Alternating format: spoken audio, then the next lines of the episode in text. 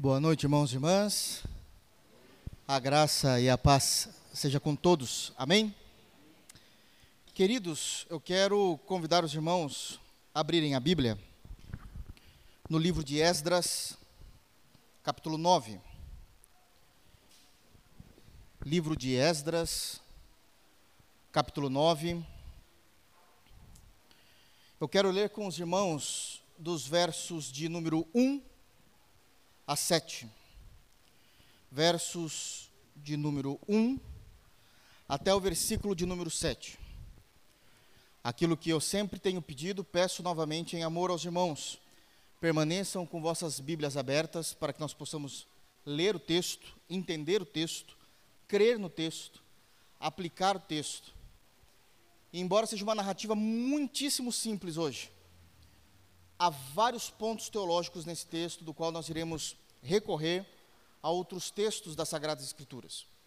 Amém? Para que possa coadunar com a motivação em que Esdras teve de agir dessa maneira e qual o motivo de que o povo veio a pecar da maneira como pecou. Amém? Romanos capítulo 15 diz que tudo aquilo que foi escrito anteriormente foi escrito para o nosso ensino, por isso, nós temos que analisar todos os textos bíblicos dentro de sua compreensão e de seu contexto. Então, Esdras, capítulo 9, versos 1 a 7, diz assim: o texto escrito pelo cronista, inspirado pelo Espírito Santo de Deus. Acabadas, pois, estas coisas, vieram ter comigo os príncipes, dizendo: O povo de Israel e os sacerdotes e os levitas não se separaram dos povos de outras terras com as suas abominações, isto é, dos cananeus, dos heteus, dos fariseus, dos jebuseus, dos amonitas, dos moabitas, dos egípcios e dos amorreus. Pois tomaram das suas filhas para si e para seus filhos. E assim se misturou a linhagem santa com os povos destas terras. E até os príncipes e os magistrados foram os primeiros nesta transgressão. Ouvindo eu tal coisa, rasguei as minhas vestes e o meu manto, e arranquei os cabelos da cabeça e da barba, e me assentei atônito. Então se ajuntaram a mim todos os que tremiam das palavras do Deus de Israel, por causa da transgressão dos do cativeiro. Porém, eu permaneci assentado, atônito, até o sacrifício da tarde. Na hora do sacrifício da tarde, levantei-me da minha humilhação, com as vestes e o manto já rasgados, me pus de joelhos estendi as mãos para o Senhor, meu Deus, e disse: Meu Deus, estou confuso e envergonhado para levantar a ti a face, meu Deus, porque as nossas iniquidades se multiplicaram sobre a nossa cabeça e a nossa culpa cresceu até aos céus. Desde os dias de nossos pais até hoje, estamos em grande culpa e por causa das nossas iniquidades fomos entregues, nós, os nossos reis e os nossos sacerdotes, nas mãos dos reis de outras terras, e sujeitos à espada, ao cativeiro, ao roubo e à ignomínia, como hoje se vê. Amém. Feche teus olhos, vamos orar e buscar o Senhor. Graças te damos, Deus Todo-Poderoso, pela tua palavra.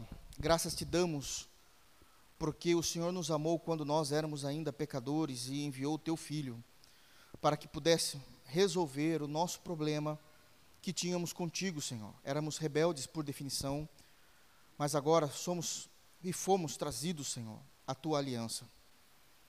Guarda os nossos corações. Nos ajuda a entender que, embora salvos em Cristo, ainda não estamos livres da presença do pecado embora da culpa do pecado e do poder do pecado, estamos livres.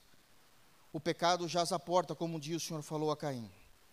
E o desejo do pecado é a nossa alma. Guarda-nos, Senhor. em Cristo Jesus e nos ensina através desse texto e permita-nos que estejamos alertas todos os dias de nossas vidas. É no santo nome de Jesus que nós oramos. Amém. Queridos, nós, graças a Deus, chegamos no capítulo 9 de Esdras. Uh, há 15 dias atrás eu preguei em Esdras capítulo 8 e encerramos aquilo que o Senhor tinha para falar aos nossos corações através do texto bíblico. E o texto começa uma nova fase no povo de Deus. O capítulo 9, então, está nos apresentando agora o dia a dia do povo de Deus. Aquilo que aconteceu após o retorno. Então, deixa eu contextualizar os irmãos o que acontece e essa distância que há entre o capítulo 8 e o capítulo 9. No capítulo 8, todos os crentes já chegaram, já retornaram do exílio babilônico, que ficaram lá por 70 anos e cerca de 92 anos até todas as três caravanas retornarem. Isso é, retornaram então com Zorobabel, com Esdras e com Neemias, cada caravana dentro do seu período mas todo esse retorno durou cerca de 92 anos, entre 92 e 94 anos. Então aqui nós já temos uma primeira percepção: retornar é, durou mais tempo do que o próprio exílio em si, que foi 70 anos. Então nós temos aí mais ou menos cerca de 160, 170 anos em que o povo de Deus não estava mais em Israel. No capítulo 8, especificamente, todas essas caravanas já se achegaram, todavia Deus não está feliz com o templo que ele tinha pedido para ser levantado em Israel novamente. Esse templo já existia, o templo foi destruído por ocasião dos babilônicos, sabemos disso, e Deus pede para reconstruir o templo, porque no Antigo Testamento, no Antigo Testamento, o templo ele era o símbolo da religião judaica. Era aquilo que demonstrava de fato que Deus estava presente no meio do povo. O templo já estava erigido já há algum tempo mas a beleza do templo não estava de acordo com a vontade de Deus. Então Deus levanta homens para que esses homens venham, trabalhem no templo, venham ornar, é o texto né, que diz dessa forma, venham ornar o texto, o templo, decorar o templo, e uma vez que agora o templo está perfeito, Deus começa a abençoar o povo. Então assim termina-se o capítulo 8, de tal maneira que inclusive as pessoas de fora começaram a ajudar o povo de Deus a reconstrução da casa de Deus. É exatamente isso que acontece no último versículo do capítulo 8, se os irmãos olharem. Então deram as ordens ao rei, dos seus sátrapas e aos governadores deste lado do Eufrates, e estes ajudaram o povo na reconstrução da casa de Deus. Finda-se essa narrativa. Finda-se essa narrativa. O templo erigido, o templo bonito, de acordo com a vontade de Deus, o templo funcionando, os sacerdotes trabalhando com sacrifício, os levitas em outras áreas do templo também trabalhando, o dia a dia acontecendo, e agora vai se falar, então, a partir do capítulo 9, o dia a dia desses crentes em Jesus. Em qual ano nós estamos falando agora? Quando eu digo crente em Jesus, irmãos, porque Jesus já era esperado no Antigo Testamento, eu falei, eu prometi, vou fazer isso. Nós vamos ter aqui uma exposição, permitindo Deus, sobre a teologia da aliança, para a gente entender como é que a gente consegue compreender que Jesus já estava no Antigo Testamento. Se os irmãos se lembrarem, em Hebreus capítulo 11, é dito, por exemplo, que Moisés, ele suportou a vergonha de tudo que ele passou pela sua fé em Jesus. Então Moisés já cria que viria um Salvador, mas a gente fala isso num outro momento. É, mas precisa ficar claro o quê? Que eles eram crentes, estavam vivendo o dia a dia, e parece que esse dia a dia não estava tão bem. Então nós temos aqui diante de nós um relato do que é possível acontecer com o povo de Deus, com a igreja de Deus, e de uma maneira totalitária, inclusive, daquilo que está acontecendo. Quando é que isso aconteceu? Nós estamos falando de mais ou menos, irmãos, 580 antes de Cristo. Quando nós falamos de história, foi ontem. Isso aqui foi ontem. Há muitas histórias muito mais antigas. Nós estamos falando, possivelmente, da, se não for a penúltima, é a terceira geração antes de terminar o Antigo Testamento. Então já está bem próximo da nova aliança, isso que nós estamos narrando aqui no capítulo 9. Amém? Só para os irmãos conseguirem entender o que estava acontecendo.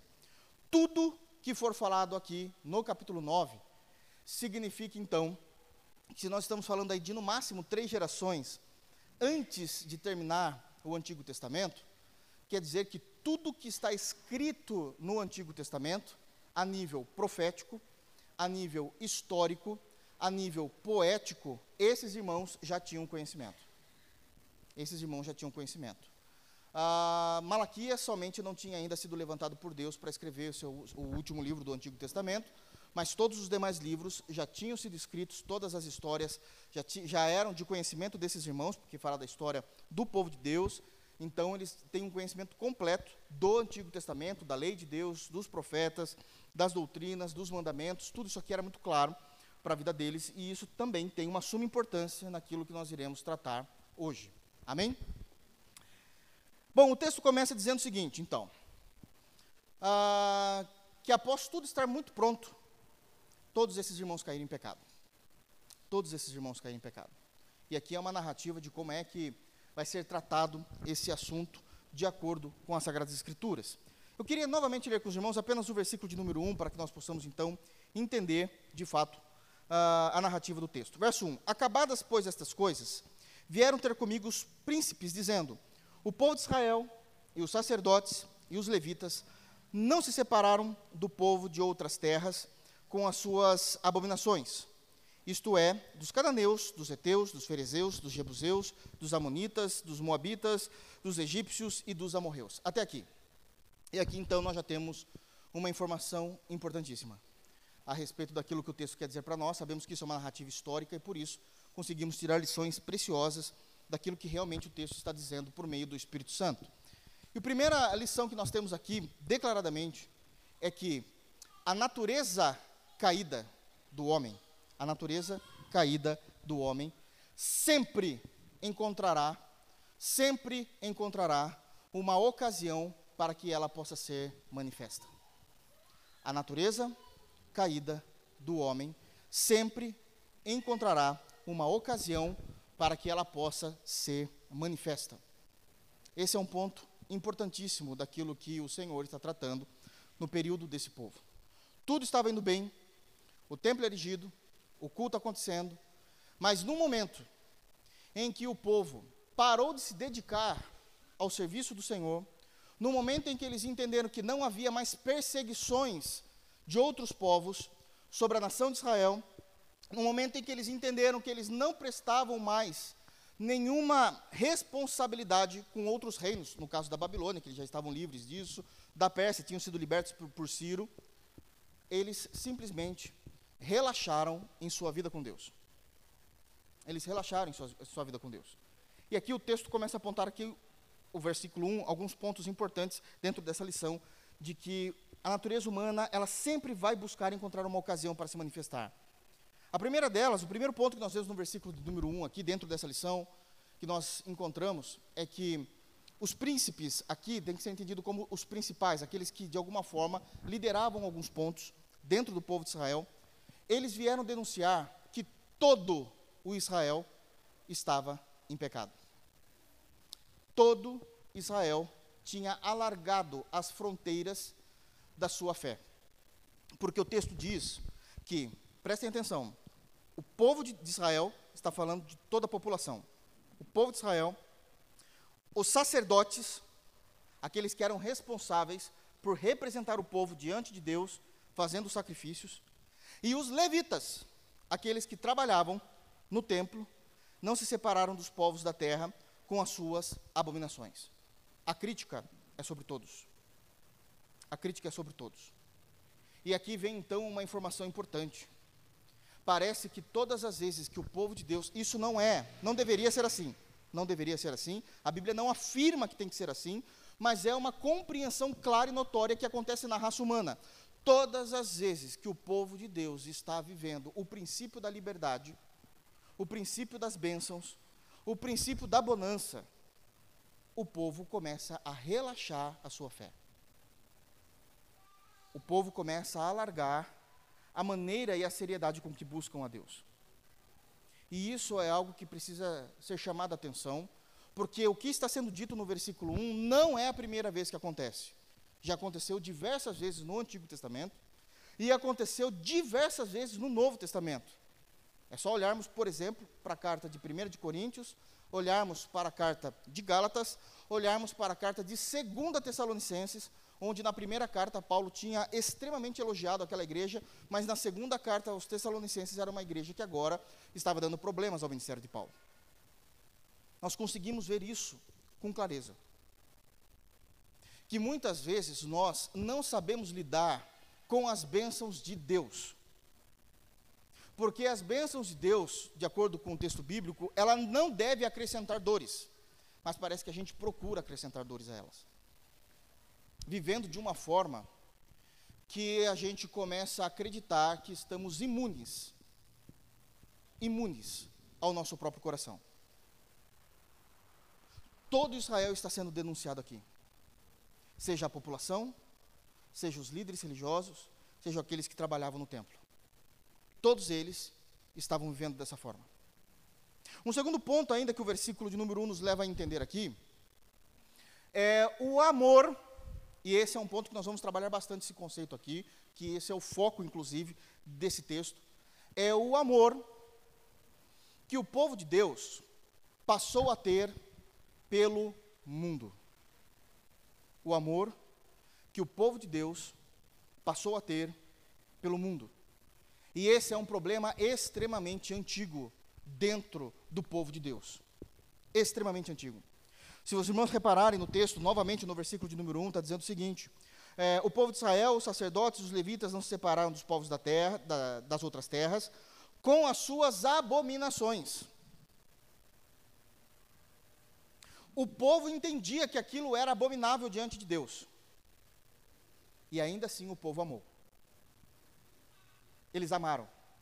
E cada um em suas escolhas, cada indivíduo de Israel, em suas escolhas, eles decidiram continuar com os princípios da abominação de qualquer um desses povos citados aqui no versículo 1. Alguns disseram: é, Eu entendo que Deus não abomina isso, mas eu acho que os cananeus não estão de todo errado. Eu entendo que Deus abomina isso, mas eu acho que os egípcios não estão de todo errado. Eu entendo que Deus abomina isso, mas os heteus e os fariseus não estão de todo errado. Eles reconheciam a abominação mas o amor por eles, ao mundo, às abominações daquilo que nos é oferecido do mundo, era algo que começou de alguma forma a interferir diretamente na vida deles. Vocês conseguem imaginar como isso é sério?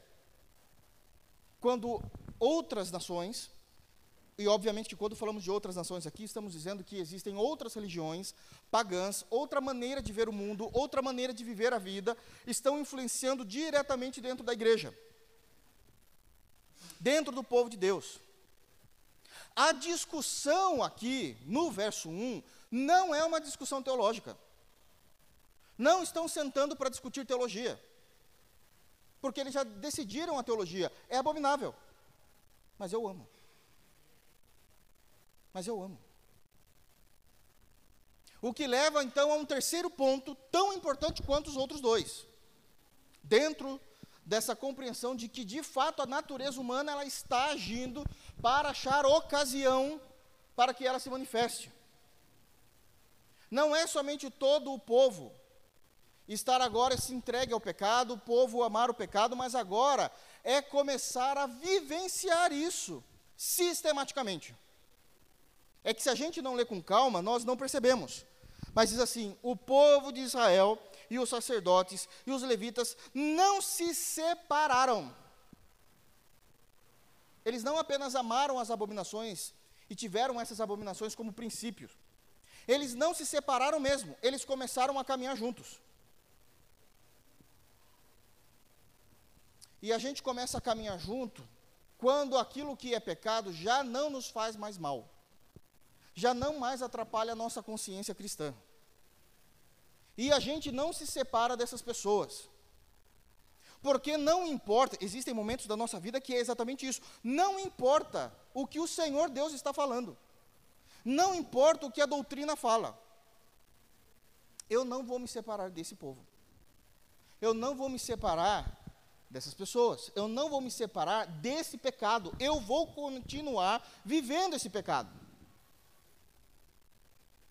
Eu vou continuar mesmo entendendo que isso é uma abominação, e mesmo sabendo que eu não deveria andar com esses povos.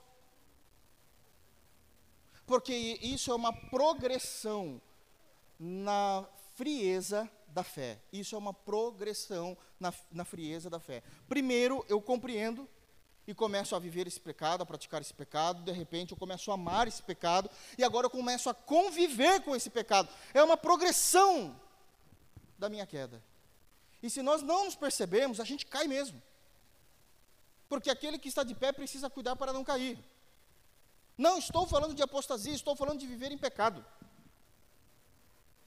Estou falando de viver em pecado.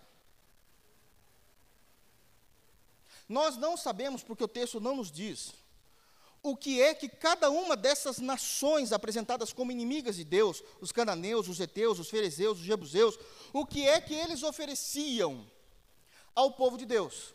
Nós não sabemos porque o texto não diz.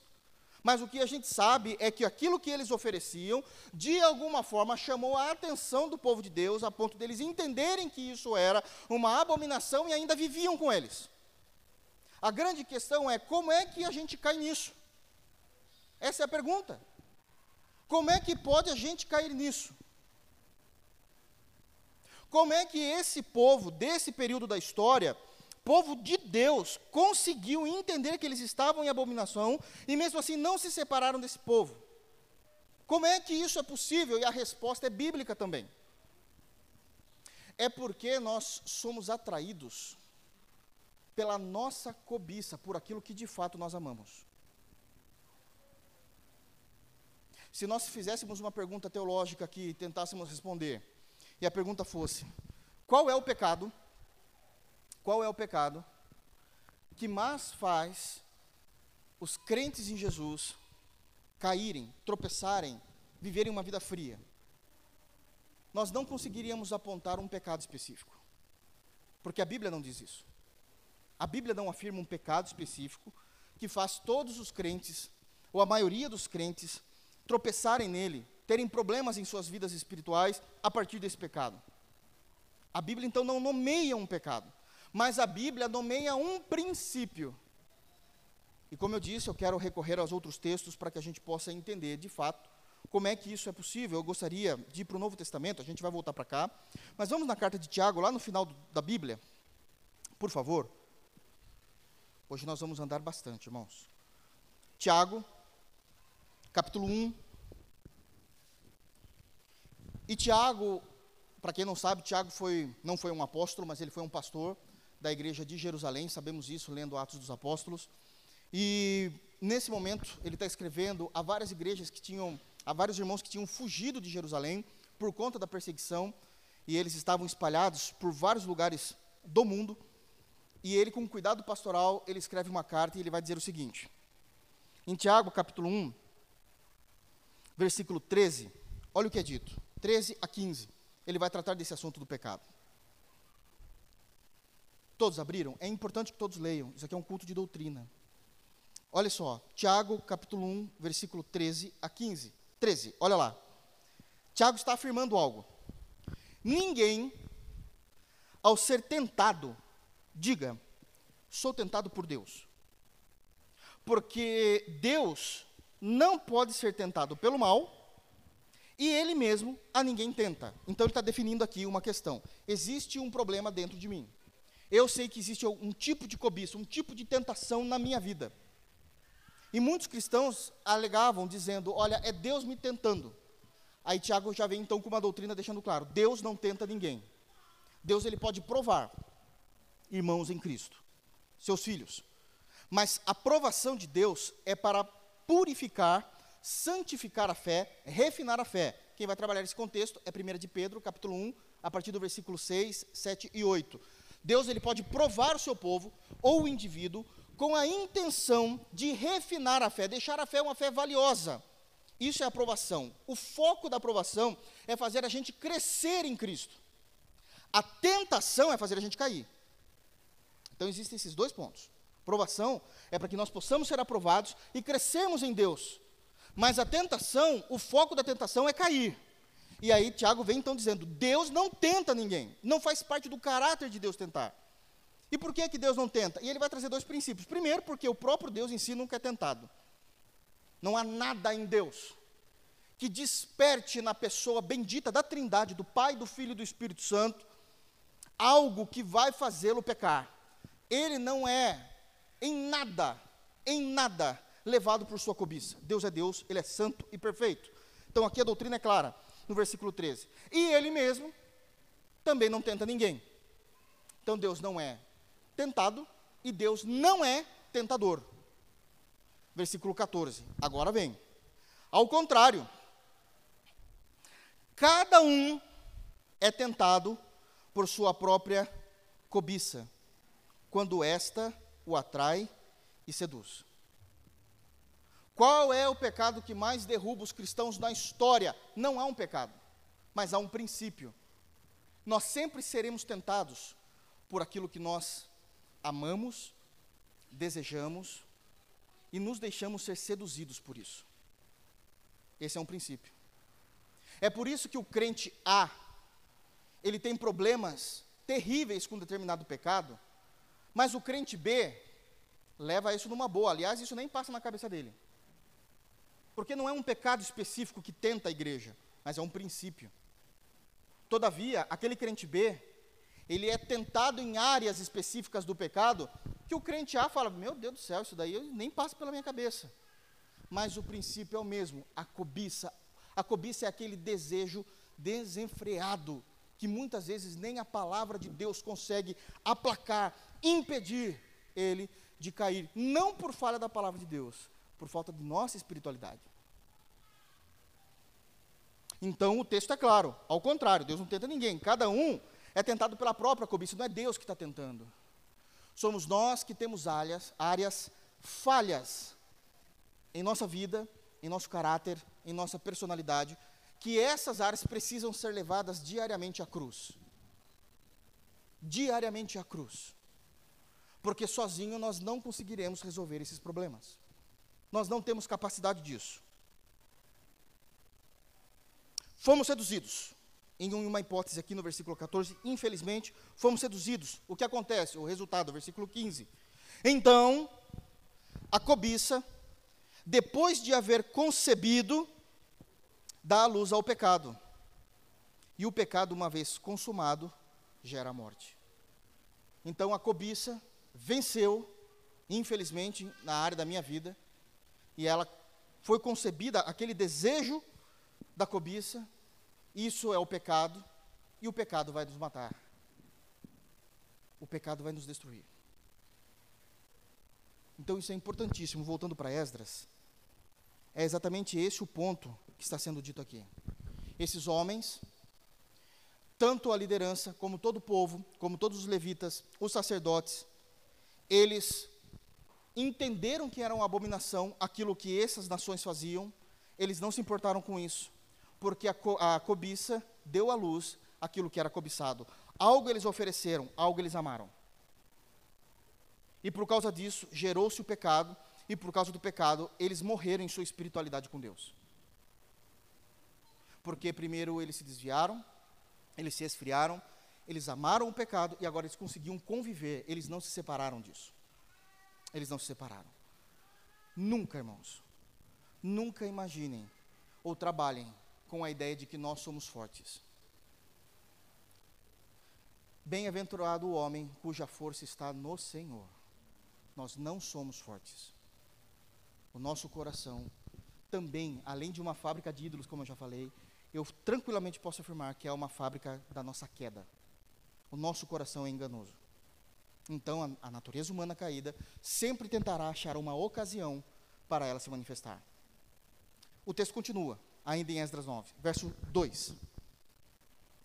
Então eles não se separaram dos cananeus, dos heteus, dos moabitas, dos egípcios e dos amorreus. Verso 2: Pois tomaram de suas filhas para si e para seus filhos. E assim se misturou a linhagem santa com os povos dessa terra.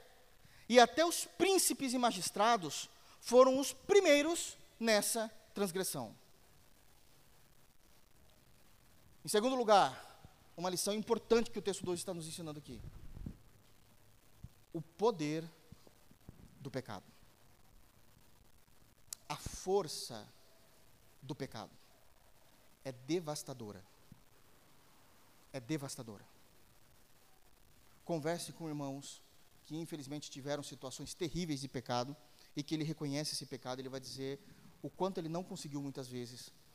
No momento em que ele foi deixando isso acontecer, chega um momento que ele perde a capacidade de tentar resolver isso. A força do pecado, o poder do pecado. Aqui tem alguns pontos importantes nesse versículo 2.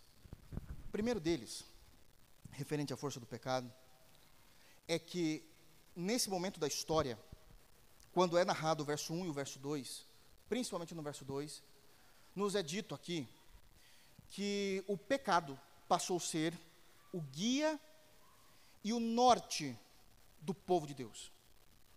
Não importa mais se o templo já estava erigido, se existia culto ao Senhor, mas o pecado já tinha tomado conta de Israel. De tal forma que o pecado passou a ser o Senhor deles. Passou a guiá-los, a norteá-los em sua vida, a, ao ponto deles terem uma lei muito clara a respeito desse assunto, e eles deliberadamente, conscientemente, quebraram essa lei. No verso 1, só voltando para os irmãos entenderem, está dizendo que então eles não se separaram desses povos e tem uma narrativa a respeito desses povos. Desses povos, Deus já tinha feito uma lei. Uma lei para eles. Abram, por favor, em Deuteronômio, para que a gente possa entender isso com maior propriedade. E olha só como Deus vai tratar esse assunto. Vejam bem como o pecado passou a ser o norte, o guia deles. É, Deuteronômio, não, perdão, Êxodo. Êxodo é o segundo livro da Bíblia. Então, Gênesis, Êxodo. Êxodo, capítulo 34. Vamos ler a partir do versículo 15, eu não vou expor, mas os irmãos vão entender. A partir do versículo 10, Êxodo 34, 10.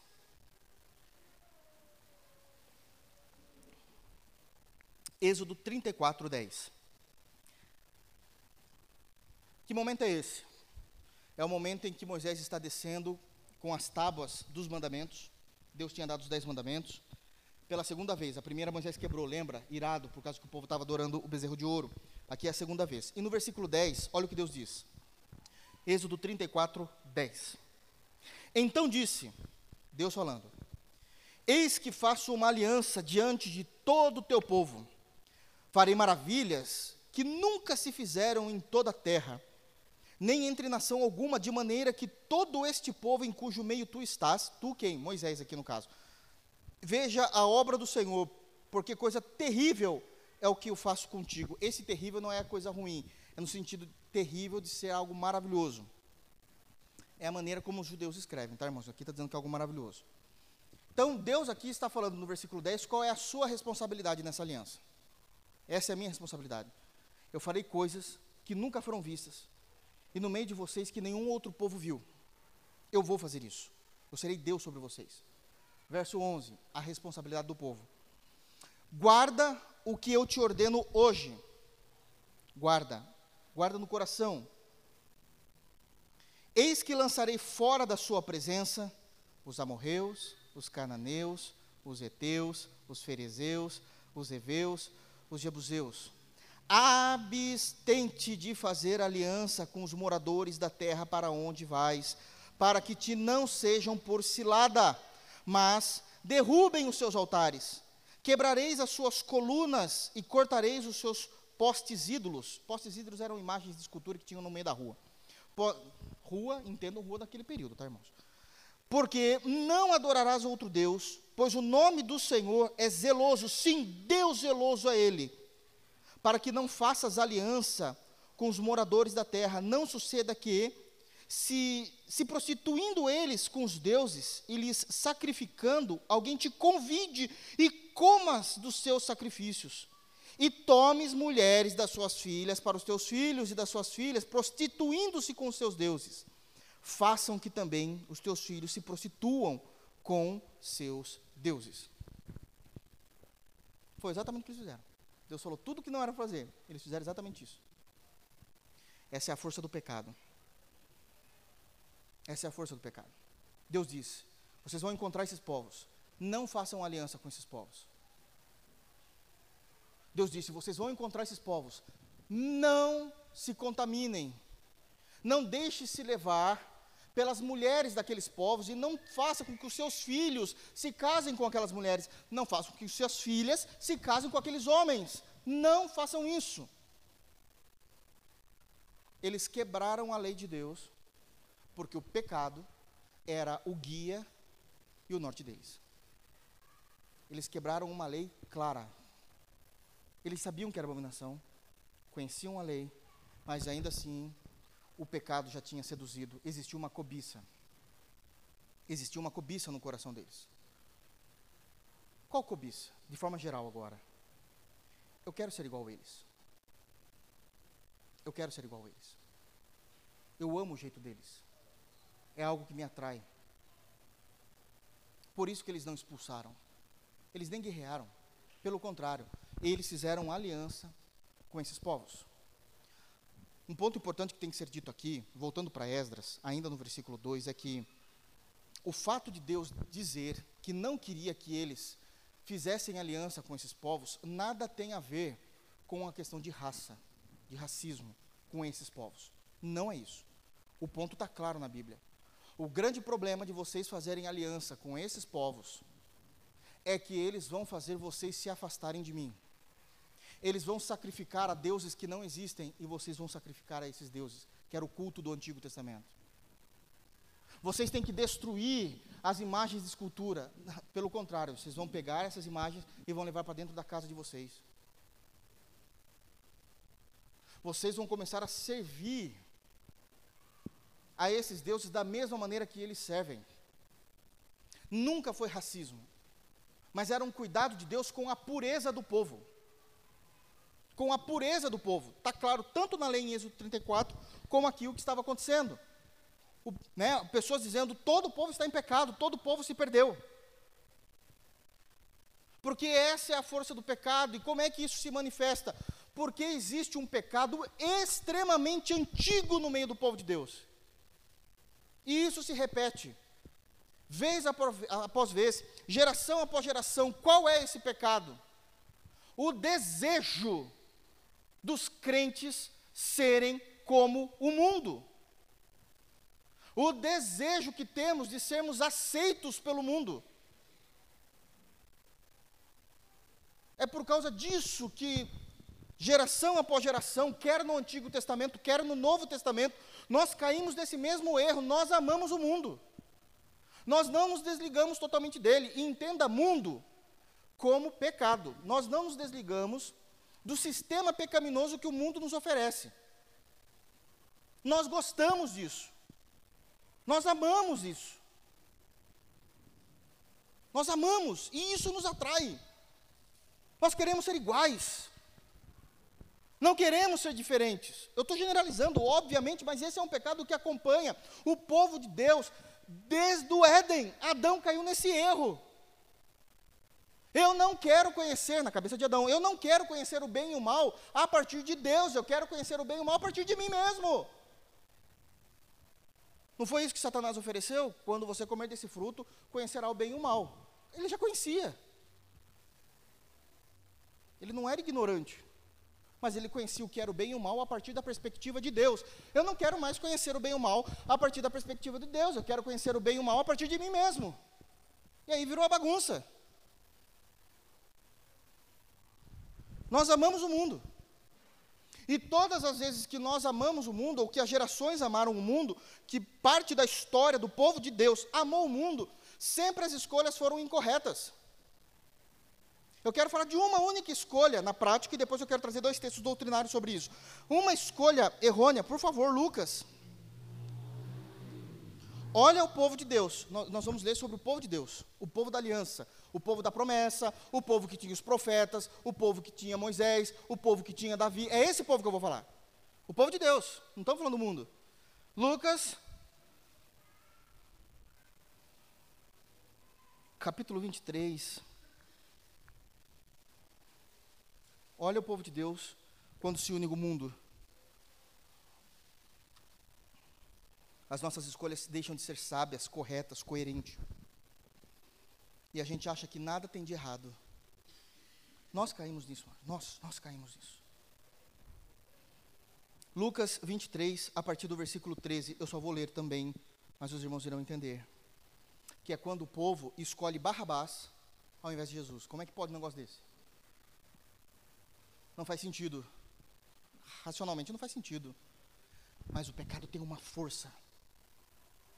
Tem uma força tão terrível que nos leva muitas vezes a escolher o nosso Barrabás ao invés de Jesus. Olha o texto, verso 13, por favor. Então, reunindo Pilatos com os principais sacerdotes, as autoridades e o povo. Aqui já demonstra o cenário. Pilatos, responsável pelo Império Grego, da onde ele estava ali. Ok? Então era Império Grego. Perdão, Império Romano. Né? Então ele estava ali representando o Império Romano. Não era nada de Deus, romano.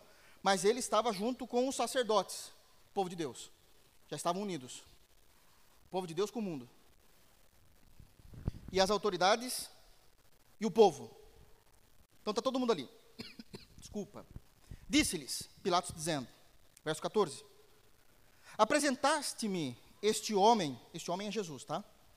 Como agitador do povo, mas tendo-o interrogado na vossa presença, nada, nada, nada verifiquei contra ele dos crimes de que os acusais.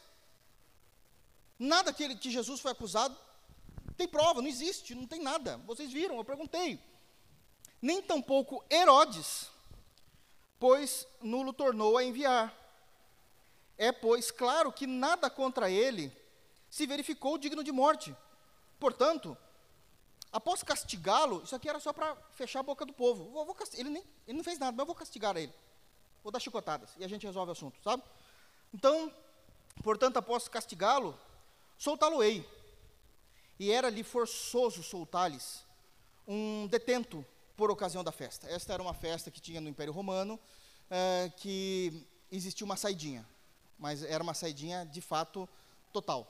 Ia se escolher um preso e o povo ia escolher um preso para soltar. E falar, olha, está perdoada a sua dívida, isso era coisa de, do Império Romano. Então era ali forçoso, ele tinha que fazer isso, tinha força de lei. Toda a multidão, 18, toda a multidão, porém, gritava Fora com este, solta-nos Barrabás. Prestem atenção. A multidão gritava. Quem gritava? Os judeus. Cenário aqui rapidinho. Isso daqui é entre uma quinta e uma sexta-feira da semana. Na sexta, Jesus morre.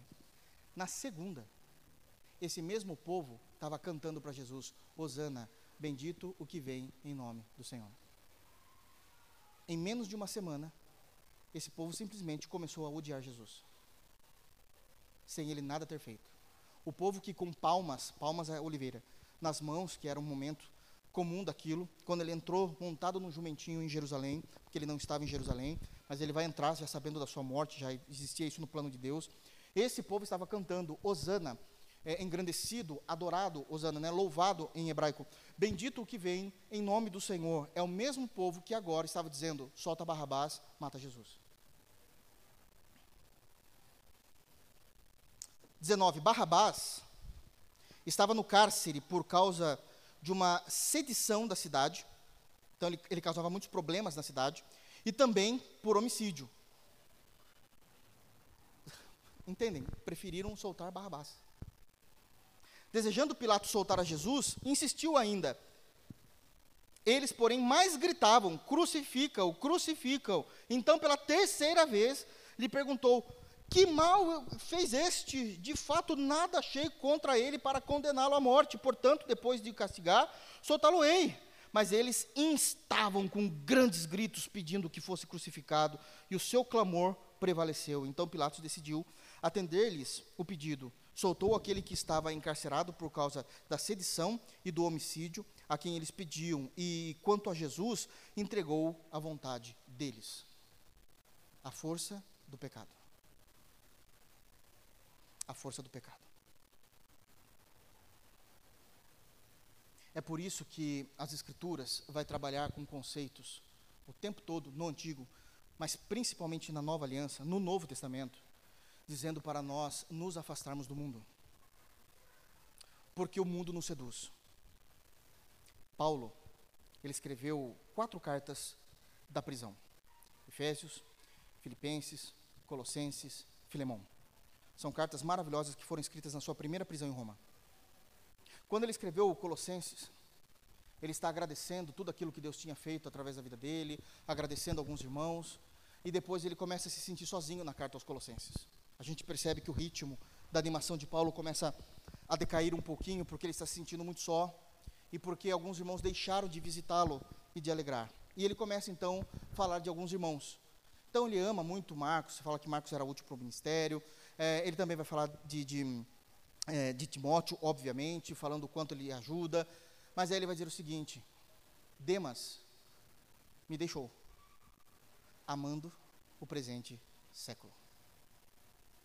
Demas era alguém que andava com Paulo, pregava com Paulo, mas foi seduzido pelo Império Romano, por aquilo que o Império oferecia, por aquilo que o mundo oferecia. Alexandre se tornou um latoeiro. Era aquele que falava bem da palavra da cruz e de repente ele começa a falar mal da palavra da cruz, seduzido pelo mundo. Seduzido pelo mundo. A igreja tem um problema desde sempre, o povo de Deus tem um problema desde o Éden. Nós amamos o mundo. E isso tem uma força muito grande em todo o povo de Deus, na história, em todas as épocas, em todas as gerações. Com tristeza eu posso falar que aqueles que se batizaram comigo no dia do batismo, eu consigo contar nas mãos os que permanecem na fé. Muitos desses abandonaram Cristo e amaram o mundo. E amaram o mundo. João entende, o apóstolo, essa seriedade. Queria que os irmãos abrissem, por favor, em 1 de João, indo lá para o final das Escrituras. Em 1 de João, capítulo 2, ele vai informar isso doutrinariamente de uma forma muito séria a respeito do cuidado com o mundo. 1 de João, capítulo 2, versículo 15. Olha como ele vai tratar esse assunto. Verso 15 de 1 João 2. Não ameis o mundo, nem as coisas que há no mundo. Eu quero deixar muito claro isso aqui. A palavra mundo aqui não se refere ao planeta, não se refere às coisas lícitas que Deus nos deu, as coisas que de nada transgride a lei. Cuidado para nós não introduzirmos algo como pecado que não é pecado. Quando os apóstolos e Jesus trabalham o conceito de mundo, está falando do sistema corrompido pelo diabo, daquele sistema sedutor, cheio de pecado. Então, não ameis o mundo, nem as coisas que há no mundo. E aí ele vai fazer uma declaração muito séria, irmãos. Ele não está exagerando, ele está falando aquilo que o Espírito Santo está dizendo. Se alguém amar o mundo, o amor do Pai não está nele. Não é possível amar o mundo e, ao mesmo tempo, o Pai amar essa pessoa. São amores incompatíveis. Aqueles que amam o mundo, o Pai não ama essa pessoa. Está extremamente notório no texto. E ele vai explicar quais são os grandes problemas de quem ama o mundo, no verso 16. Porque tudo que há no mundo, e aí ele vai dizer o que é, o que é no mundo. Primeiro, a concupiscência da carne. Concupiscência é a vontade pecaminosa de nossa natureza. O sistema mundano alimenta a nossa natureza caída. O sistema mundano alimenta ainda o DNA de Adão que está em nós. Ele alimenta porque lá no mundo, nesse sistema, existe uma concupiscência da carne. É aquilo que está dentro de nós, que anseia e deseja algo pecaminoso de forma tão forte que, se possível for, eu nego a minha fé em Deus. Eu abro mão disso. Ele continua, o que também há no mundo, ele continua, no verso 15 a 16, a concupiscência dos olhos, agora é o inverso. Enquanto que a concupiscência da carne é aquilo que está no nosso coração, naquele DNA adâmico ainda, dentro de nós, desejando, a concupiscência dos olhos é aquela janela que entra aquilo em nós, entra algumas informações em nossos corações através dos nossos olhos, que antes nós não cobiçávamos, mas agora a gente passou a cobiçar porque eu conheci o mundo. Quantos jovens, eu sei, eu sei que isso, independente de ser jovem ou não, mas geralmente nós sabemos isso mais dos jovens que cresceram na igreja, amavam a Jesus, viviam para Jesus, eram cuidados por Jesus, foram para a faculdade. Façam faculdade, façam faculdade, mas cuidado com a faculdade. E quando eles foram para a faculdade, eles conheceram algo que eles não conheciam até então. Ali é a concupiscência dos olhos, e aquilo começa a comandar a vida deles.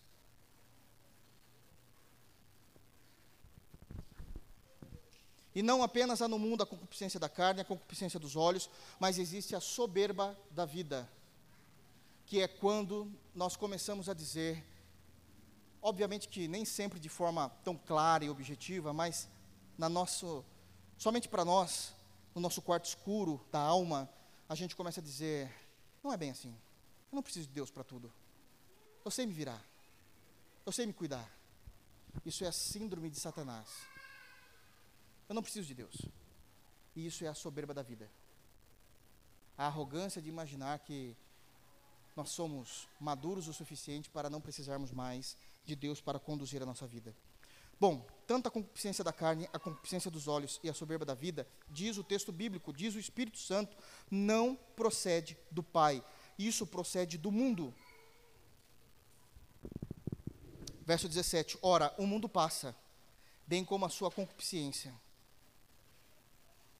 Tudo que há no mundo um dia vai passar, vai perder o valor. Não vai ter mais aquela mesma intensidade que teve um dia na nossa concupiscência da carne, na nossa concupiscência dos olhos, ou na soberba. Porém, o que faz a vontade de Deus permanece eternamente. Percebem? A força do pecado é tão sério que João precisa escrever um texto seríssimo. E o que Jesus fala disso? Vamos para Apocalipse? Apocalipse 18. O Apocalipse 18 vai tratar da queda da Babilônia. A gente sabe que não é a Babilônia literal. A Babilônia literal já foi destruída pelo Império Persa. Uh, mas passou a ser chamado de Babilônia todo esse sistema pecaminoso que existe no mundo. Por que, que passou a ser chamado Babilônia? Para vocês terem uma ideia que o Império Babilônia era tão terrível que deram ao sistema pecaminoso o nome de Babilônia. Babilônia era terrível mesmo, né? E no, em Apocalipse 18 existe uma palavra do nosso Senhor Jesus para o crente, para os crentes, dizendo, verso 1: Depois dessas coisas, vi descer do céu outro anjo, que tinha grande autoridade, da parte de Deus, obviamente, e a terra se iluminou com a sua glória, um anjo de Deus vindo, cheio de glória. Então exclamou com potente voz, dizendo: Caiu, caiu a grande Babilônia, e se tornou morada de demônios. Só um minutinho aqui, eu preciso, isso aqui eu preciso explicar mesmo. Nem todo mundo está acostumado com a linguagem apocalíptica. Ele está dizendo nesse momento que o sistema mundano caiu, que a autoridade agora é do Senhor Jesus. Então o sistema mundano caiu, o sistema pecaminoso caiu, o sistema de imundícia caiu. Cair, nesse capítulo 18, nos capítulos posteriores é outra história. Estamos falando do capítulo 18. No capítulo 18, cair não é deixar de existir. Ele só não tem a mesma autoridade que ele tinha sobre todos por causa do pecado. Mas agora Jesus venceu e reina no trono. Já sabemos disso por causa dos textos anteriores e da vitória de Cristo sobre a morte. Mas cair não significa que deixou de existir. Ainda existe. Bom, quem é os que estão nesse sistema pecaminoso da Babilônia? Terrível. Caiu, caiu a grande Babilônia, diz o versículo 2 do capítulo 18 de Apocalipse, e se tornou, bom, o que há na Babilônia agora? Se tornou morada de demônios, covil de toda espécie de espírito imundo e esconderijo de todo gênero de ave imunda e detestável. Ave imunda e detestável é a ideia de todo aquilo que é pecaminoso diante de Deus, aquilo que se é feito, de todo pecado. Isso é a Babilônia. A morada dos demônios, o covil de todos os espíritos imundos e esconderijo de todo gênero de ave imunda e detestável. Verso 3: Pois todas as nações, todas as nações, irmãos, todas as nações, o pecado corrompeu o mundo, todas as nações, têm bebido do vinho do furor da sua prostituição. Todos os homens e mulheres sem Cristo bebem da Babilônia, consomem o pecado, vivem em pecado. Com ela se prostituíram os reis da terra homens de autoridade, flertam diariamente, vivem diariamente em pecado. Também os mercadores da terra Vivem em pecado os homens que trabalham no comércio, se enriquece à custa da sua luxúria. Verso 4, e a gente encerra aqui. Ouvi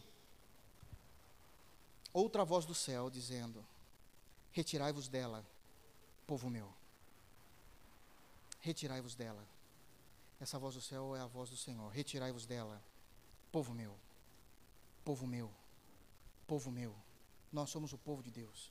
Retirai-vos dela, povo meu, para não serdes cúmplices em seus pecados e para não participardes dos seus flagelos, castigos, de suas punições que eu trarei sobre todo todo o mundo. Porque o pecado é algo forte. Voltando para Esdras.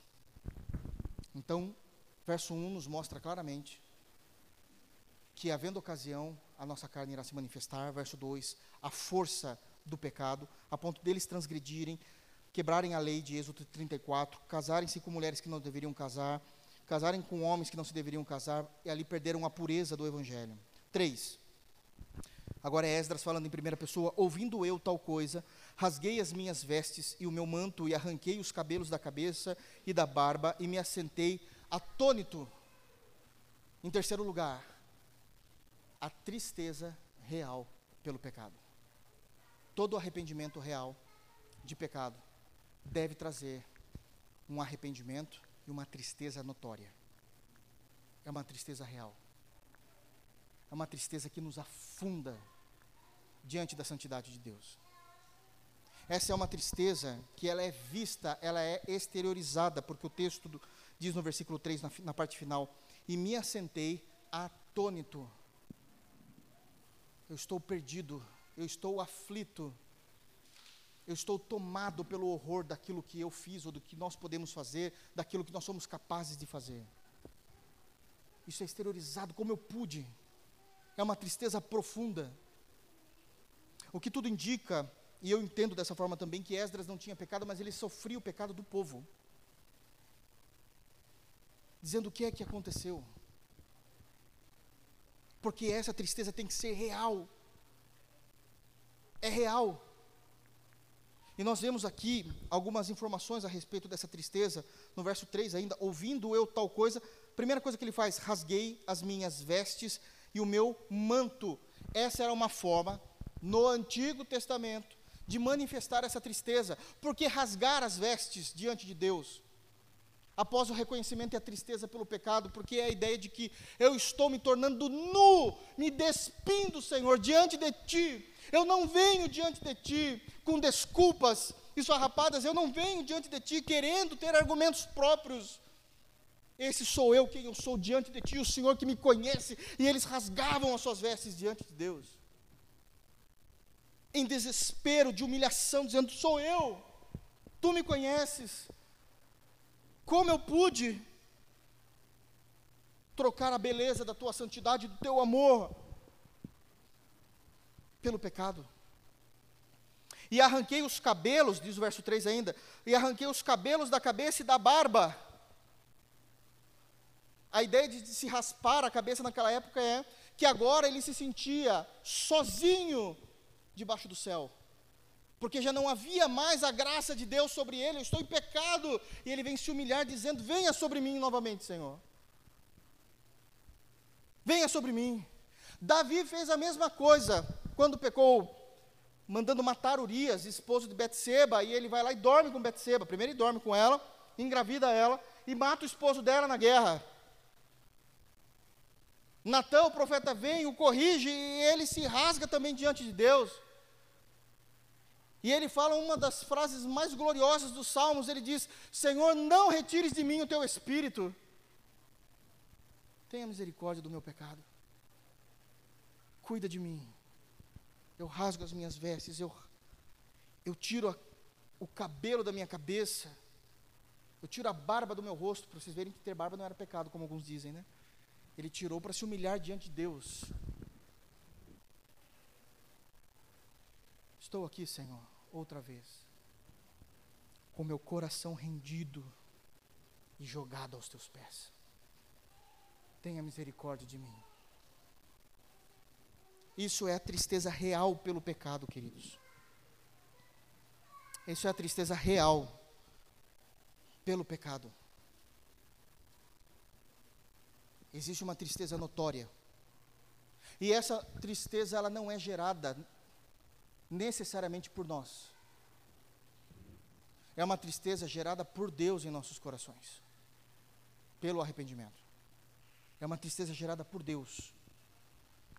Abram, por favor, em 2 de Coríntios. Olha o que Paulo nos orienta por meio do Espírito Santo a respeito disso. 2 Coríntios, capítulo 7, versículo 10. Tudo que está acontecendo em Esdras, percebam que tem base bíblica para tudo que ele está fazendo. Porque ele é um conhecedor nato da lei. É um povo que já conhece. Como eu disse, eles já estão vivendo o contexto que eles conheciam as Escrituras. 2 de Coríntios, capítulo 7. 2 de Coríntios 7, 10. Olha o que é dito. Paulo falando. Porque a tristeza, segundo Deus, produz arrependimento para a salvação, que a ninguém traz pesar. Mas a tristeza do mundo produz morte. Arrependimento do pecado produz uma tristeza, e quem produz essa tristeza em nós é Deus. E Deus traz essa tristeza em nós para que Ele possa novamente trazer a alegria da salvação. Porque a gente viu onde caímos, aonde erramos e o que precisamos refazer. É uma tristeza segundo Deus. Segundo Deus. Que a ninguém traz um pesar, mas a tristeza do mundo.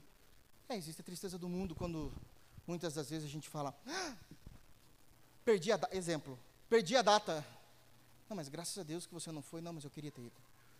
E a pessoa se entristece porque perdeu um compromisso que ela iria pecar, que ela iria afrontar a Deus. Essa é uma tristeza que vai produzir morte no ser humano.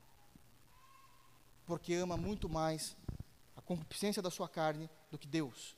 Mas a tristeza de Deus, do arrependimento do pecado, trazida, produzida, diz o texto, pelo próprio Deus, ela produz arrependimento. É esse arrependimento que Esdras está vivendo no versículo de número 3. Ele está aflito, está atônito, ele rasga o manto, rasga suas vestes, tira os cabelos de suas cabeças, da sua cabeça e da barba, e ele diz: Senhor, estou aqui, tenha misericórdia de mim. É uma tristeza que traz arrependimento. Verso 4. Então se ajuntaram a mim todos os que tremiam das palavras do Deus de Israel, por causa da transgressão dos do cativeiro. Porém, eu permanecia sentado atônito até o sacrifício da tarde. Há momentos que nós precisamos ter uma conversa com a gente mesmo. É verdade que houveram irmãos que se juntaram a ele, também preocupados em o povo ter ferido Deus, mas ele não fez nada. Ele preferiu estar calado, assentado em sua aflição, até chegar o momento do sacrifício do Antigo Testamento, para que ele pudesse se revelar a Deus com maior ah, preleção daquilo que ele queria falar com Deus. Porque há momentos que a gente tem que ter um, momento a sós mesmo com Deus. E é só nós. Existe um texto em que Davi vive isso. E existe um outro texto em Salmos, que um dos filhos de Asaf vive isso. Eu queria que os irmãos abrissem, por favor, em Salmos 43. E ele vai ter uma conversa com ele mesmo, como que se tivesse diante do espelho, obviamente que não é, mas é como se fosse nos dias de hoje. Salmos 43, o último versículo do Salmo. Salmos 43, verso 5.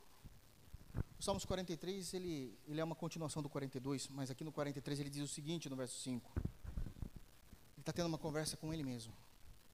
Por que está abatido a minha alma? É uma conversa com Ele, diante do espelho. Por que está abatido a minha alma? Por que te perturbas dentro de mim? E aqui ele prega o Evangelho para ele mesmo. Espera em Deus, pois ainda o louvarei.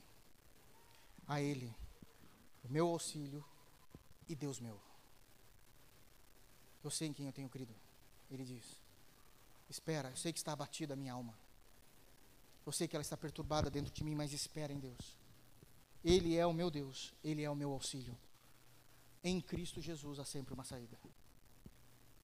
Em Cristo Jesus há sempre uma saída. E ele labuta com isso. É exatamente o que Esdras estava fazendo, seus amigos vieram, mas ele preferiu ter uma conversa com ele mesmo, se manteve assentado. Cinco. Na hora do sacrifício da tarde, levantei-me da minha humilhação, com as vestes e o manto já rasgados, me pus de joelhos, estendi as mãos para o Senhor, meu Deus. E aí ele vai começar a oração. Mas é como se a chegar em sinceridade diante de Deus. Essa é uma lição preciosa. Ele vai nos ensinar, dizendo que na hora do sacrifício da tarde, então, ele se levanta, porque ele estava sentado atônito, e agora ele vai falar com o Senhor. E a primeira maneira que ele chega diante de Deus, ele se chega humilhando. Em humilhação, diz o texto. Levantei-me da minha humilhação. Humildemente eu chego diante de ti, Senhor, sabendo quem é o Senhor, sabendo quem eu sou, sabendo que deve haver mais do Senhor em mim e, mais, e menos da minha pessoa em mim mesmo. Eu sei que eu sou pecador e eu sei que o Senhor é gracioso em perdoar. Eu sei que eu transgredi a tua lei, mas eu sei que o Senhor puniu o meu pecado na pessoa do filho. Eu não tenho para quem correr, Senhor. A quem eu tenho nos céus além de ti? É se achegar em humilhação, sabendo quem é Deus e sabendo quem nós somos. Ele chega com as vestes e o manto já rasgados, despido, nu, diante de Deus, sem argumentos falaciosos, dizendo: Estou aqui, Senhor. Esse sou eu que a tua misericórdia recaia sobre mim. Me pus de joelhos em submissão a Deus, embora nós saibamos que as Escrituras também falam de outras orações que foram feitas sentadas e Deus ouviu, nessa mesma aflição, como a oração de Neemias, em que ele orou sentado. Aqueles que oraram de pé, precisando de uma graça de Deus urgente, Deus também ouviu as, as orações de pé. Pessoas que oraram andando e Deus ouviu, mas nesse caso aqui, ele se coloca de joelhos em submissão, em adoração. E ele faz uma coisa, irmãos, que se a gente não entender, passa desapercebido. Ele diz assim que de joelhos ele estendeu as mãos para o céu, né? A ideia de se estender as mãos para o Senhor. E ele levanta as mãos para o Senhor de joelhos. Eu sei que para nós no Novo Testamento a ideia de levantar as mãos é o ato de adoração, e é mesmo. Mas para um judeu levantar as mãos era o ato de pedir clemência. O que é a clemência? Às vezes a gente não entende isso, que a gente não vive isso. Embora na lei do Brasil, a lei criminal existe o perdão de clemência, mas isso quase nunca é usado. Mas o que é a clemência? A clemência é o ato em que Deus vai agir com misericórdia por alguém que é culpado. Esse é um ato de clemência.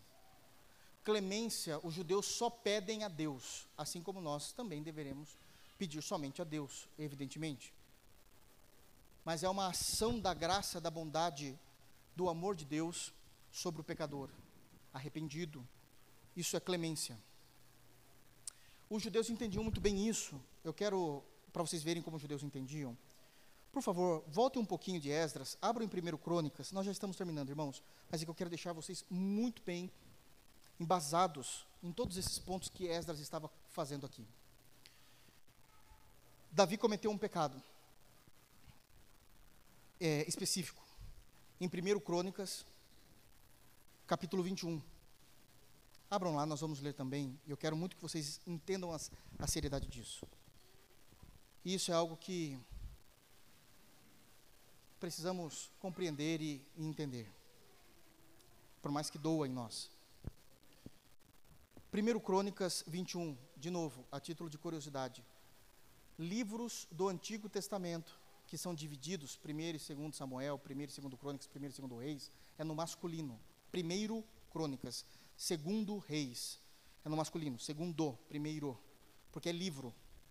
No Novo Testamento, Timóteo, 1 e 2 Timóteo, né, 1 e 2 Tessalonicenses, é no feminino, 1 Timóteo, 2 de Timóteo, porque é uma carta, não é um livro.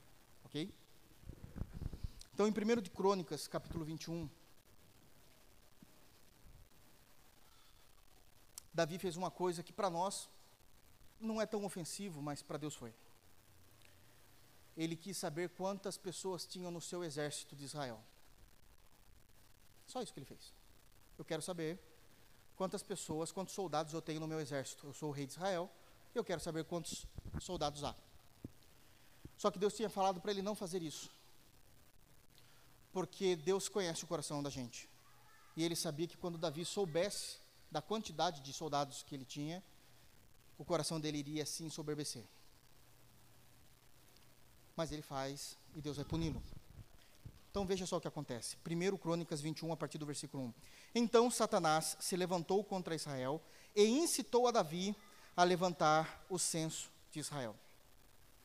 Disse Davi a Joabe e aos chefes do povo: Ide, levantai o censo de Israel desde Berseba até Dan, trazei-me para a apuração para que eu saiba o seu número. Então disse Joabe, aqui era um amigo de Davi, de fato, tentava tentando livrar ele, né? Multiplique o Senhor teu Deus a este povo cem vezes mais. Porventura, ó rei, meu Senhor, não são todos os teus, não são todos os servos de meu Senhor? Por que requer isso, meu Senhor? Por que trazer assim culpa sobre Israel? Viu? Deixa Deus aumentar cem vezes mais, mas você não precisa saber. Não traga problema sobre nós, né? Porém, a palavra do rei prevaleceu contra Joabe, pelo que saiu Joabe e percorreu todo Israel. Então voltou para Jerusalém. Deu Joabe a Davi o recenseamento do povo. Havia em Israel, isso aqui é um absurdo mesmo, né? Em Israel, só, só de soldado, só de soldado. Um milhão e cem mil homens. Poxa vida, irmãos. A gente está falando de mais ou menos dois mil anos antes de Cristo. Ter mais de um milhão no exército é um absurdo, né? Um milhão e cem mil homens que puxavam da espada, e em Judá eram 470 mil homens que puxavam da espada. Ou seja, mais de 470 mil homens. Isso porque não, não teve a contagem toda. Olha o versículo 6. Porém, os de Levi e Benjamim não foram contados entre eles, porque a ordem do rei foi abominável a Joabe. Joabe não estava querendo fazer isso. Bom, ele pecou, né? 7. Tudo isso desagregou, tudo isso desagradou a Deus pelo que feriu a Israel. Então disse Davi a Deus: Muito pequei em fazer tal coisa, porém agora peço-te que perdoes a iniquidade de teu servo, porque procedi muito loucamente. Falou, pois, o Senhor a Gade, o profeta de Davi, dizendo: Algumas traduções dizem vidente, mas é o profeta de Davi, dizendo: Vai e diz a Davi: Assim diz o Senhor: Três coisas te ofereço, escolhe uma delas para que eu te faça. Veio, pois, Gade a Davi e lhe disse: Olha, assim diz o Senhor: Escolhe o que queres. Prestem atenção, irmãos. Ou três anos de fome, ou que por três meses seja consumido, sejas consumido diante dos teus adversários, e a espada de teus inimigos te alcance, ou que por três dias a espada do Senhor, isto é, a peste na terra, e o anjo do Senhor causem destruição em todos os territórios de Israel. Vê, pois, agora que resposta hei de dar ao que me enviou. O que vocês querem? Três anos de fome? Três meses de guerra, e essa guerra vai invadir Israel, vai chegar em Israel, ou três dias de destruição do céu, que é pior, porque vai vir os anjos, uma peste, e ainda vem um anjo do Senhor, para quem não sabe, é Jesus, vem Cristo, destruir todos vocês. O que vocês querem? Então disse, versículo 13, então disse Davi a Gade, Estou em grande angústia. E é difícil mesmo escolher isso, né? A sua punição. Estou em grande angústia. Caia eu, pois, nas mãos do Senhor. Porque são muitíssimas as suas misericórdias, mas nas mãos dos homens não caia eu. Entendeu a clemência? Deus tem misericórdia. Os homens não. Caia eu na mão do Senhor. Porque no Senhor eu ainda consigo orar. Consigo me arrepender, pedir perdão. Mas esses três anos de fome, não é que Deus iria necessariamente tirar o cereal deles. Mas qualquer economia que eles precisassem comprar de outros lugares, com certeza as portas seriam fechadas, da mesma forma como vai ser em Apocalipse. E na guerra, eles também não vão nos respeitar. Os homens não olham com misericórdia. Mas no Senhor, ele fala uma coisa importantíssima: são muitíssimas as suas misericórdias. Esse é o motivo do levantar das mãos do Antigo Testamento. É aquilo que nós conhecemos na teologia como a clemência de Deus. É que Deus, no meio do seu juízo, ele estende a sua misericórdia. Deus fez isso várias vezes. No meio do seu juízo, Deus trouxe a sua misericórdia. Caia eu nas mãos de Deus. E disse, estou terminando, irmãos, agora é bem simples o texto. 6. E disse, voltando lá para Esdras 9.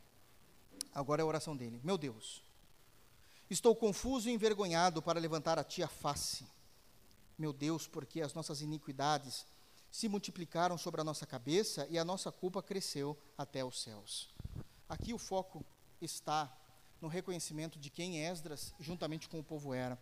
Aquele sentimento que há também no meio do pecado. A confusão, essa confusão é a culpa. Né? Tenho culpa e estou envergonhado de levantar a ti o meu rosto, a minha face, meu Deus, porque muitas são as minhas iniquidades. Ainda que Deus seja um Deus de misericórdia, e Ele é. A santidade de Deus nos humilha. A sua pureza nos humilha em nossos pecados. E Esdras, nesse momento da oração, diante do templo, que já estava bonito e funcionando, ele não consegue levantar o seu rosto diante de Deus. Ele não é único, todos nós fazemos isso.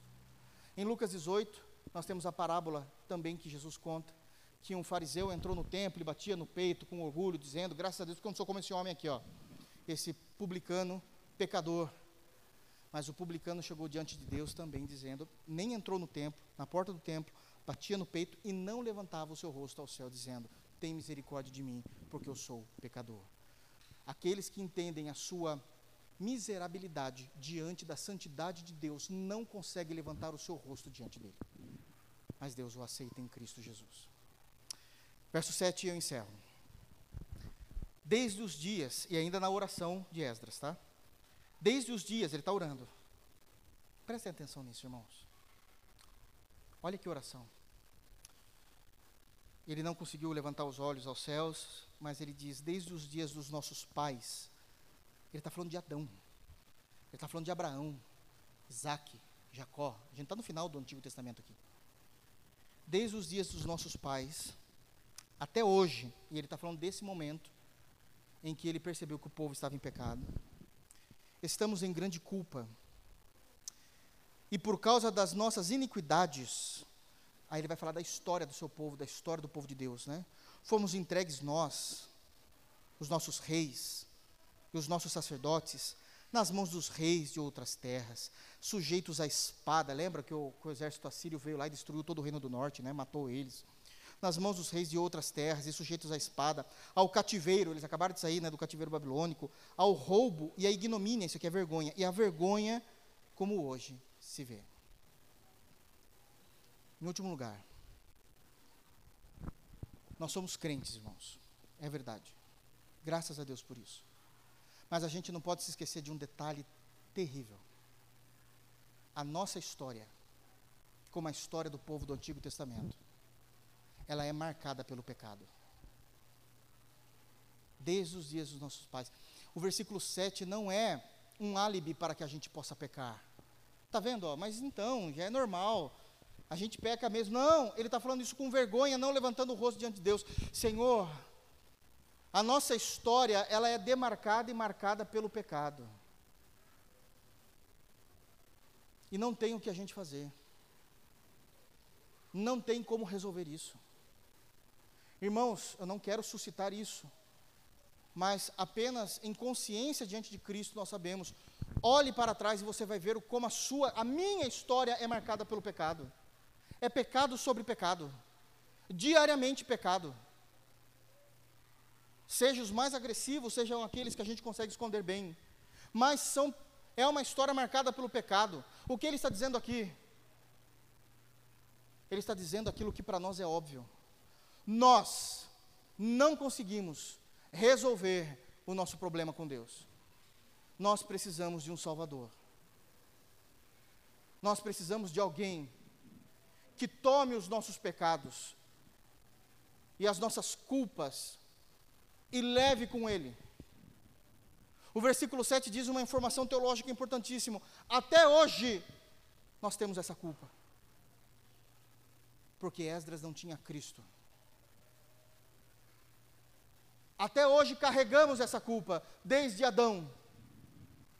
Ano a ano, no dia da expiação, a gente entra lá, o sumo sacerdote, no caso, entra no Santo dos Santos, faz, e parece que Deus estende só mais um ano de perdão, porque no ano seguinte eu tenho que fazer esse mesmo sacrifício.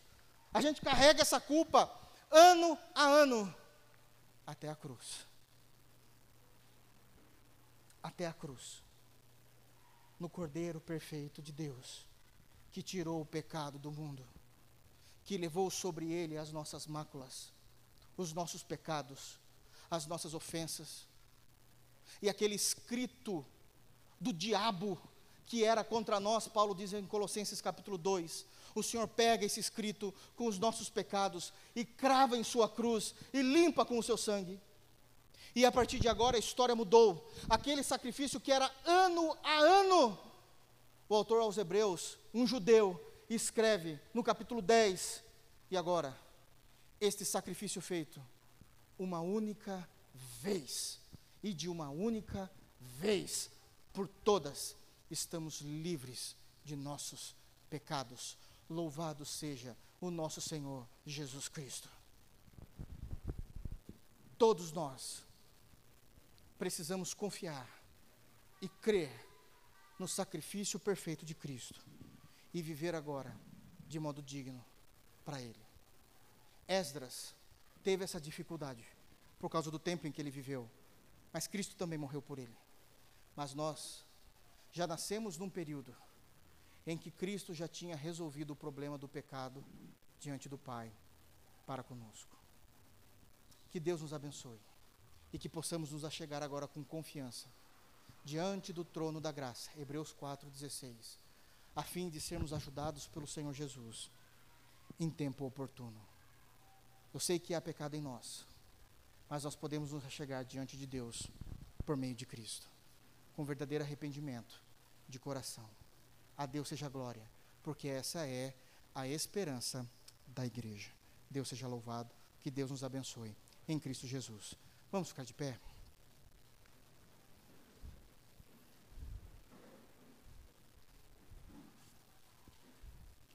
Feche os teus olhos, vamos orar.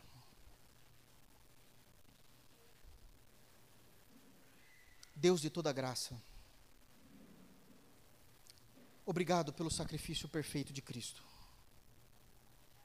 Obrigado porque por Ele nós podemos nos achegar com livre acesso, com temor e tremor em nossos corações, mas com confiança diante do trono da graça.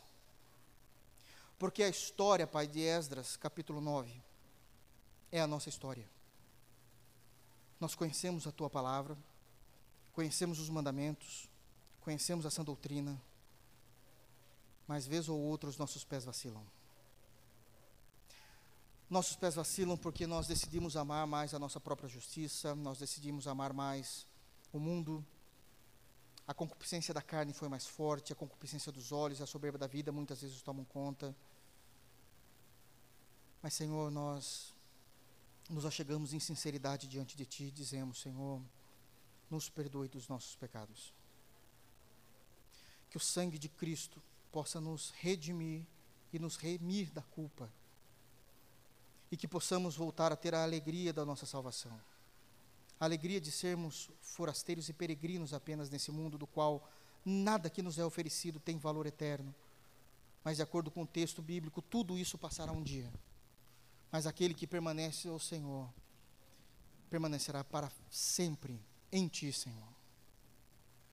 Guarda os nossos corações na beleza da obra perfeita de Cristo. Nos olhe através do bendito e glorioso sacrifício do Cordeiro, para que possamos ter, Senhor Deus, a bênção do Senhor sobre nós. Ajuda-nos, Pai, a evitarmos os erros como aqueles irmãos erraram em Esdras capítulo 9 e desperta em nós um coração glorioso como no o coração de Esdras. Que possamos te amar, te bendizer, rasgar as nossas vestes e nos mostrando despidos em Cristo diante de ti, Senhor. Nos ajuda a despir do velho homem e revestir do novo homem que foi feito à imagem de Cristo. Nos ajuda, Senhor, a te amar diariamente e diariamente a pregar o Evangelho a nós mesmos. Essa é a nossa oração. Faz de nós crentes santos, piedosos, crentes puros, que amem a pureza, onde nós não precisamos acrescentar absolutamente nada à fé cristã para dizer que somos mais santos, não precisamos tirar absolutamente nada, mas que possamos, Pai, viver na glória do Teu Evangelho. Nos ajude a amar o Teu Evangelho, a conhecer o Teu Evangelho, a aplicar o Teu Evangelho diariamente em nós. É no santo nome de Jesus que nós elevamos os nossos corações e as nossas orações em Ti. Leva-nos agora, Senhor, em paz e em segurança. Nos dê uma noite tranquila. Refrigera nossa alma, Senhor. Que possamos, Senhor, se alegrar em Ti diariamente. E que a graça do nosso Senhor e Salvador Jesus Cristo, que o amor de Deus e que a comunhão do Espírito Santo seja com cada um de nós, hoje e para sempre. Amém. Deus os abençoe em Cristo Jesus. Dê um abraço no teu irmão.